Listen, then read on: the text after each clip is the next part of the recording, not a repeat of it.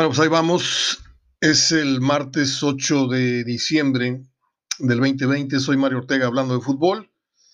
Agradeciendo antes que nada a nuestros amigos de Hilera Regias por estar con nosotros en las versiones radiofónica y escritas, el blog HDF y hablando de fútbol radio. Eh, yo le vengo sugiriendo que se dé una vuelta por la página de Hilera Regias en Facebook y escoja la hilera que más le guste. Comuníquese con Jaime Guzmán, ahí está su WhatsApp y pregunte los precios, pregunte pues cómo se ponen de acuerdo. Jaime se la pasa a dejar, usted pasa, no sé, hay muchas facilidades para ello y hay muchos presupuestos. Las hieleras están muy, muy bonitas para un muy buen gesto navideño, para su compadre, para su amigo secreto del trabajo, no sé. Eh, es una opción diferente y muy, muy eh, duradera. El regalo es para varios, créame, varios años. Y la Regias, quiero contarles antes de entrar al contenido que, como usted sabe, los martes es bastante, bastante pobre, que ayer vino mi amigo Pedro Saro, que tenía yo un tiempo de no ver, dos años, y nos trajo una paella en un refractario, en una, en una cacerola de acero calientita, tapadita con aluminio, una cosa impresionante, una cosa deliciosa. Una paella para seis personas, este, que nos hizo favor de, de traernos, y yo le quiero agradecer y confirmo, confirmo lo que he venido diciendo desde la primera vez que probé un platillo de su cocina, que es un gran, un gran chef, un gran restaurantero. Yo tuve el honor de conocerlo cuando teníamos una sección en el programa de noche con Adrián Peña en Canal 28, ahí hablábamos de fútbol, estaba el segmento hablando de fútbol con Adrián Peña, pero también había un segmento en donde Adrián entrevistaba pues diferentes cocineros o personalidades del ámbito local, y ahí hicimos amistad por allá por el año de 2010, ya son 10 años, y, le agradezco mucho a Perito eh, su amabilidad, su generosidad, todavía nos queda paella para, para hoy, para mañana, y eso que la trajo ayer. Pero si usted quiere vaya a quedar muy bien con su familia, con una buena cena de amigos, hora navideña, separe una, una paella con Pedro, Pedro Saro, ahí también está en, en, Facebook, y ahí están los teléfonos en los anuncios que publico de él eh, de manera escrita. Visualmente usted puede ver el teléfono de Pedrito que nada más atiende ya no voy a decir que visiten su página, nada más atiende vía WhatsApp. Es una condición que él pide, porque él casi no consulta mensajes y todo eso. Es un divo, es un divo de la cocina. Bueno, pues eh, hechos estos uh, avisos, saludos, etcétera, paso a decirles que pues se murió Alejandro Sabela a los 66 años. Alejandro Sabela, primero que nada, fue jugador del Irapuato, Sí, jugó en México, en el Irapuato, allá por el 88-89, era un zurdito que jugó en River también, que fue, pues luego subcampeón del mundo con Argentina. Este, creo que fue en, en Brasil, Brasil 2014. Eh, y también fue parte del cuerpo técnico de Pasarela en el 2003, cuando Rayados eh, resultara campeón en aquella final ante Morelia. Él era el auxiliar, primero el auxiliar técnico de Pasarela. Hay algunos exageraditos que dicen que era el cerebro, fue el cerebro del campeonato. No, no, no se manchen, ¿eh? Nunca un auxiliar va a ser más ni va a aportar más de lo que un técnico. El auxiliar es, es un poco el Pepe Grillo, es la conciencia de un técnico, es el que dice, oye, podríamos hacerle, pero no es el que encabeza, ¿sí? no es necesariamente, yo lo he dicho de, de Nacho Ambriz con Aguirre, lo he dicho en el caso de Hugo Sánchez, que tenía a Egea, creo que era el que le hacía el pizarrón, y hay técnicos que se van más por el lado motivacional y hay otros auxiliares que son los que eh, instruyen y, acomodan a un equipo, pero el caso de, Isabela difícilmente sabía más de fútbol que Pasarela, eh, lo digo con todo respeto, pero el caso es de que hoy estamos recordando, yo les voy a decir que una de las costumbres eh, periodísticas que, tuve y, espero volver a tener, que me, pienso acercar un poco más a los equipos, este, aunque da mucha flojera, porque hoy eh, aquí en Monterrey están hechos unos divos, los, los que manejan los, los acercamientos con no son unos divos. Es más fácil entrevistar ahorita a, no sé, a Ricky Martin o a, no que me digan, a, Belinda, que, poder eh, hacer una entrevista con Guiñac o con tal o cual técnico. Eh, son muy discriminatorios. Y la verdad, yo no tengo necesidad ya a estas alturas de, mi partido, pero uno de los ejercicios que yo le decía, tuve durante mucho tiempo fue el, el tener, aproxima, el tener proximidad el tener poco a poco un cierto trato y, en algunos casos llegar hasta el grado de una breve, una pues linda amistad con algunos elementos del cuerpo técnico. De hecho, hoy lo tengo con un asistente de, bueno, eso es parte de, los este, empleados técnicos, este, no, no quiero decirle aguadores, no quiero decirle, por ahí tengo a, uno del, cuerpo técnico de Monterrey que, nos escribe y nos sigue y, es una persona muy, muy respetable por mí, que tiene muchos años de institución. Entonces yo pues hice mucha amistad con Chava Mora, hice amistad con muchos seconds de entrenadores, porque eso sí te sueltan mucha información. Este, es más fácil mm, pues llevar, llevar a, cabo una entrevista con personas que no tienen tanto tanto reflector. Eh, y recuerdo que el señor Sabela fue muy atento, fue muy amable conmigo. Pasarela, sube, tuve solamente dos, dos entrevistas, una de ellas de fondo, que fue para las páginas centrales de Record, cuando fuimos este, directores de la zona norte eh, del diario Record.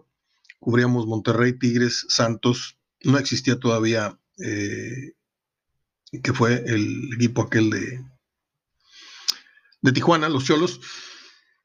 Y los dos cafés que me tomé con Sabela fueron muy, muy agradables. Señor que sabía mucho de fútbol, que le tenía un gran respeto. Fíjense lo que son las cosas. Sabela murió por una bacteria que contrajo ingresando al hospital porque se sintió mal, tuvo una descompensación, pero su primer síntoma de que empezó a sentirse mal fue desde que recibió la noticia del fallecimiento de Maradona. Eh, para que vean ustedes el grado de, pues no sé, de acercamiento, de amistad, de cariño que había y, sí le dolió muchísimo. Descanse en paz este gran hombre que se fue muy joven, 66 años, no pudo hacer campeón Argentina, pero sí es toda una institución en el equipo de Estudiantes de La Plata, aunque él, pues eh, sus colores eran otros, este, pero como entrenador de estudiantes dejó la vara muy, muy alta. Descanse en paz. Eh, el cabecita Rodríguez, que me parece un chiste, eh, su insistente... Um, es que son muy repetitivos los, los comentaristas nacionales, que son los que imponen una moda, que luego repiten muchos comentaristas de tercero y cuarto grado, entre los cuales no me considero, perdón, pero no. Este, yo nunca consideré al cabecita como el mejor jugador del torneo porque, pues, ¿dónde estuvo el mejor jugador del pasado torneo en esta final? Cabecita, si no es, este, vaya, no figuró. O sea, no se echó el equipo al hombro, dice, este, tristes y desilusionados con ustedes. Mis más sinceras disculpas por haberles fallado esta vez. No supimos cumplir, no supimos cumplir y lo sabemos. Asumimos la derrota y los errores cometidos. Un golpe muy duro para todos para ustedes y para nosotros. Pero todo en la vida tiene una esperanza. No, todo en la vida tiene una enseñanza. Y sabemos que de esta vamos a salir redoblando los esfuerzos y el trabajo de cada día. Prometemos compromiso y adhesión por los colores. Si me toca seguir en el club, ah, caray, les aseguro que seguiré trabajando para cumplir con los objetivos institucionales. Prohibido rendirse.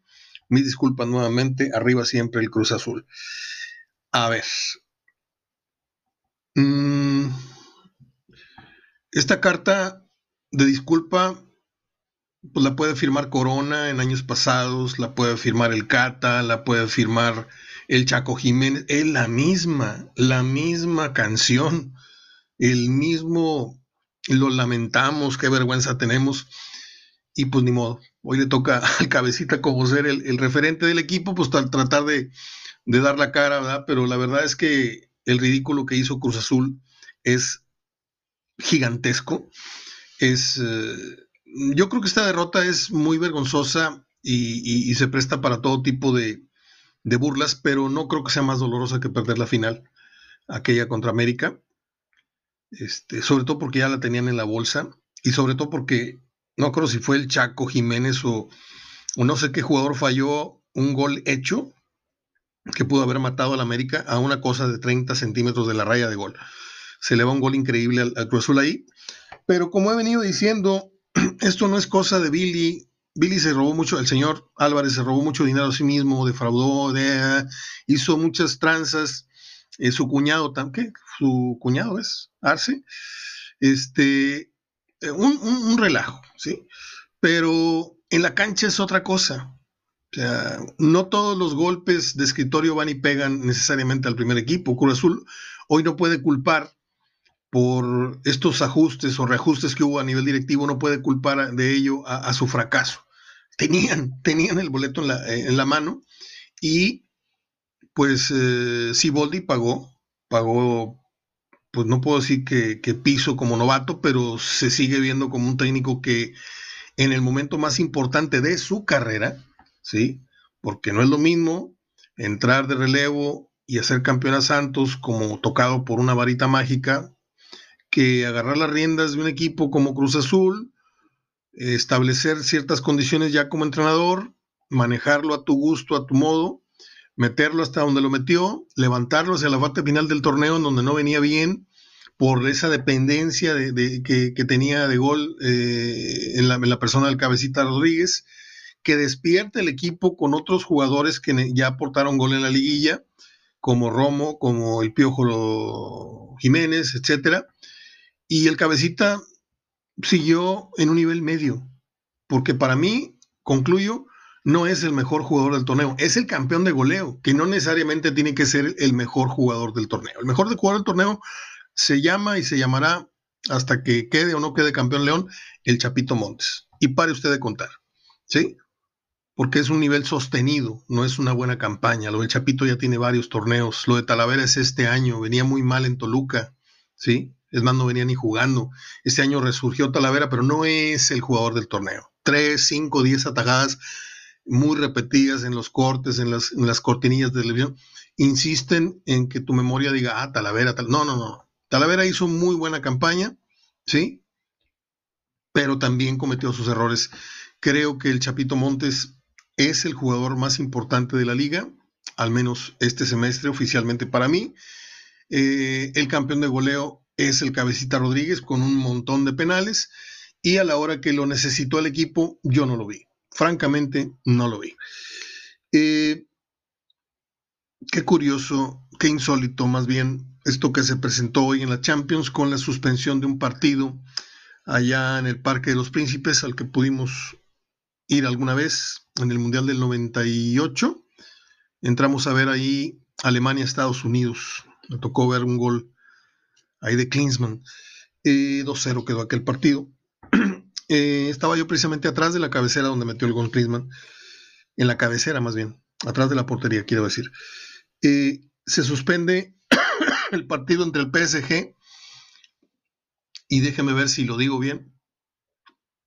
Déjeme ver si encuentro el nombre del, equipo, que ya desde antes pues le estoy diciendo que no me lo sé así. Ah, porque el asistente,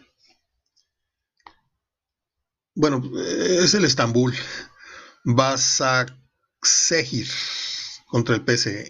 Istanbul, Basaksehir, PSG.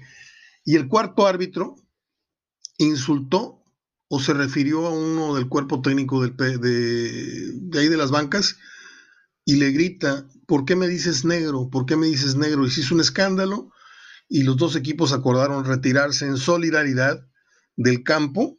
El partido se va a reanudar mañana a las 11.55 tiempo de México con una nueva plantilla arbitral. Este, pero este tema del racismo está muy, muy feo en todas partes, ¿eh? porque aquí en México también somos muy racistas déjeme que le diga. Yo creo que usted ya lo sabe. Eh, a mí me da mucho coraje. Me da mucho coraje este tipo de, situaciones eh, del racismo.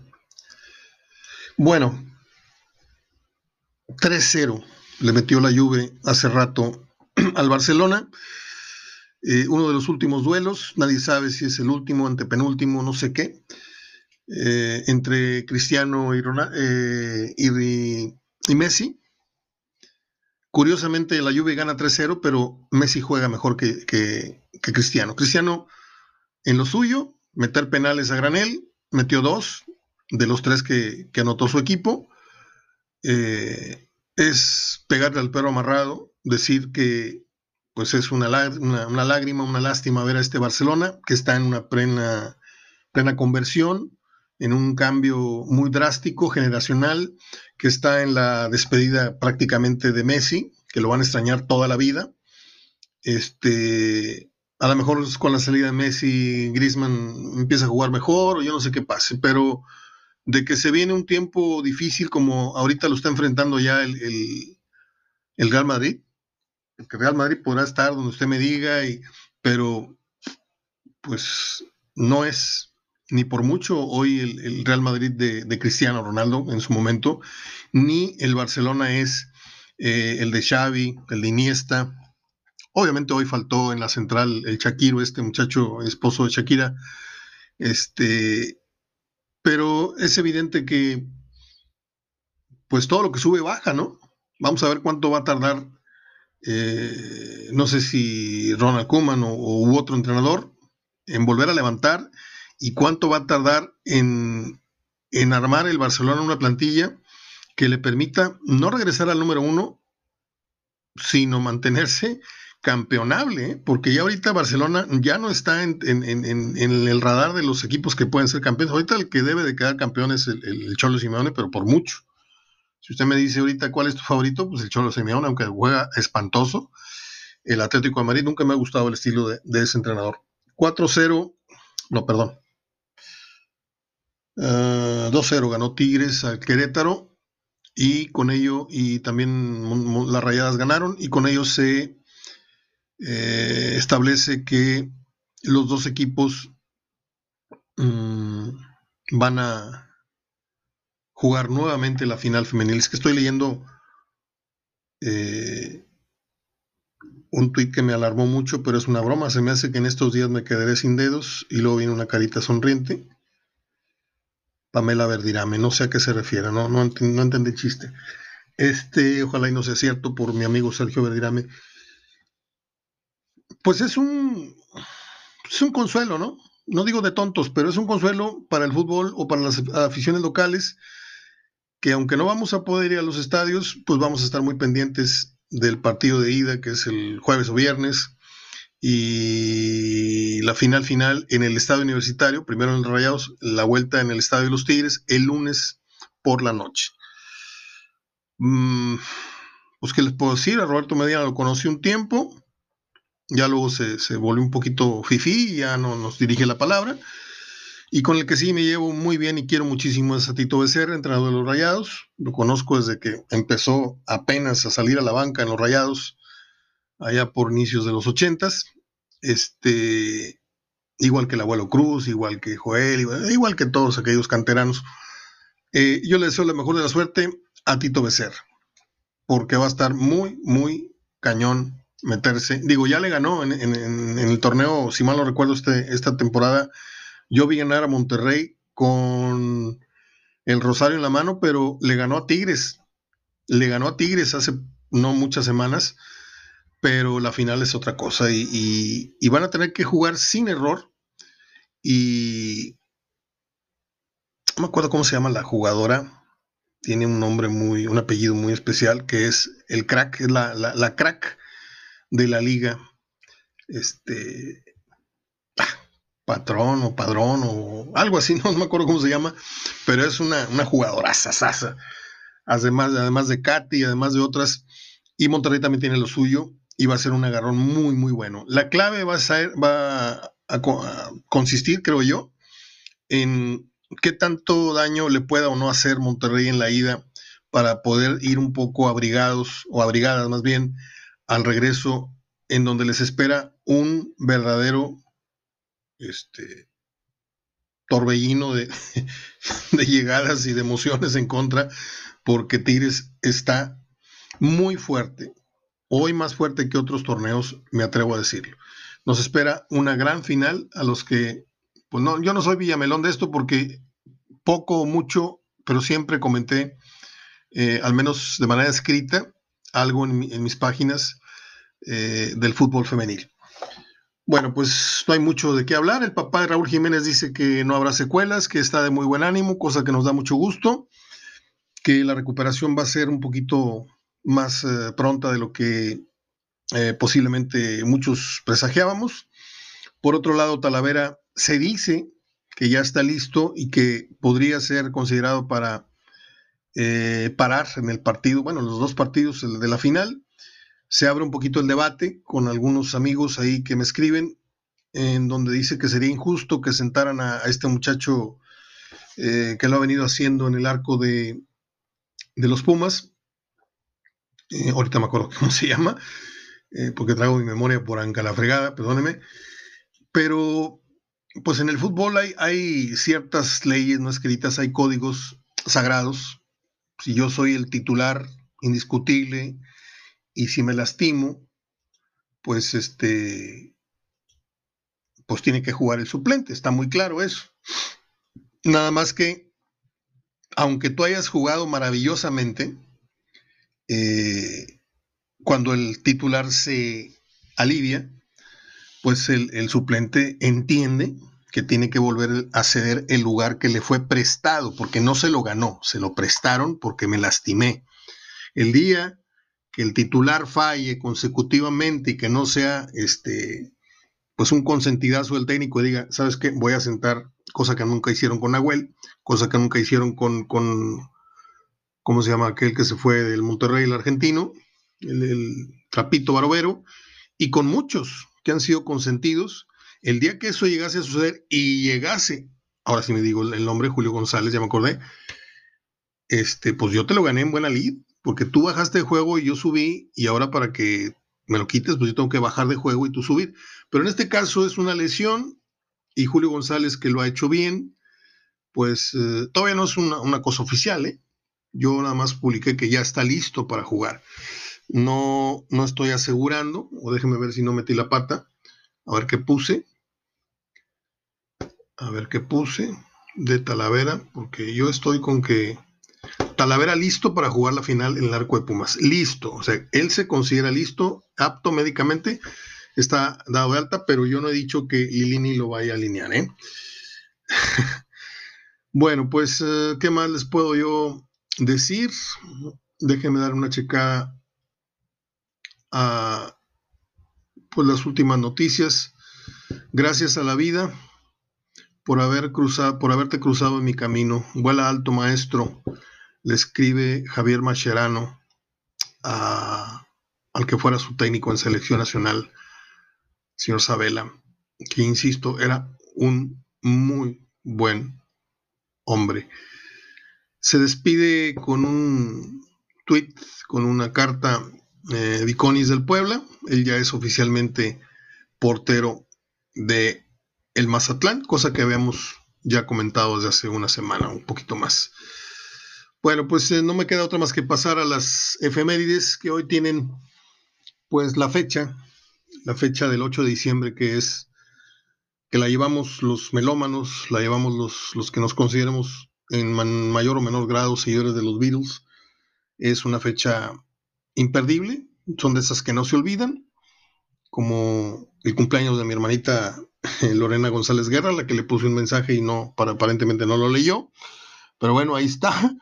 Este, no se me olvida nunca eh, ese día en el que mataron a John Lennon, que precisamente estábamos viendo el fútbol americano, eh, y da la noticia a Jorge Berry, que tiene un hijo, pues ahí impuesto, a chaleco en los medios, con una voz realmente lamentable. Es un hombrecito de 20, 30 años, no sé cuántos tiene, pero tiene una voz de Minion impresionante. Un día como hoy murió John Lennon, asesinado por Mark Chapman, Lennon eh, muere a los, ¿qué sería? los 40 años de edad. Él nació en el, en el 40 y murió en el 80. Y bueno, pues uh, Curiosamente, el día que nace Lennon, ese mismo día, pero no el mismo año, eh, nació Jim Morrison, el famoso rey lagarto. Nació en el 43. Hoy estaría cumpliendo, pues qué, 77 años estaría cumpliendo Jim Morrison, que muriera un 3 de julio del 71 por una sobredosis. Tuvimos la oportunidad de estar en su, en su tumba cuando visitamos el famoso Panteón en París, donde hay varias celebridades ahí descansando en paz. Eh, pudiera hacerles un programa yo enterito, con muchas anécdotas que he leído, mucho material que tengo de la vida de John Lennon, pero pues no es el caso, ¿no? Porque luego la gente me regaña, me dice, oye, hablas más de esto que de fútbol. Los martes así son, ¿eh? Perdónenme, pero a veces tengo que campechanear demasiado porque hay muy poca información de martes está muy temprano la semana para hablar de la final. Ya les adelanté un poquito lo de Talavera. En León dicen que respetan mucho lo que, lo que hizo Pumas, pero pues por aquí se van a venir. Algo así acabo de escuchar de Barreiro, central de La Fiera. Y vámonos por partes. Un día como hoy, en 1925, nació Sammy Davis Jr., el famoso Candyman eh, actor, comediante, imitador. Yo recuerdo haberle visto, tal vez lo que fue su última participación en, cine fue en aquella película Tap, en donde sale Gregory Hines, este, que también ya falleció. Yo tuve una gran emoción en una ceremonia del no, al final de una pelea de Chávez, no me acuerdo si fue Chávez Camacho, este, teníamos ingreso obviamente a la sala de prensa, en donde había prensa todo el mundo, y también dejaban pasar a las celebridades que fueron invitadas a la pelea. Y ahí estaba Gregory Hines. Entonces me acerqué. Cuando llegan a la pelea, llegan todos con guaruras. Y cuando ya se acaba la pelea, bueno, pues se va la mayoría de la gente y nos quedamos nada más la prensa. Y ahí ya la seguridad baja. Y ahí fue donde yo me acerqué y entrevisté. Y le dije que era un gran, gran fan de, su humor. Le, recordé todos sus pasajes de, la película este, aquella de Mel Brooks, La loca historia del mundo, ¿se acuerda? Donde le empieza a bailar una mujer y se le sale una lengua así, se le desenrolla una lengua hasta el ombligo. Se rió mucho, me puso la mano en el hombro, me dijo, un gusto Mario, un saludo para toda la gente de Monterrey, bla, bla, bla. Este, ahí salió el Gregory Hines con Sammy Davis en aquella película.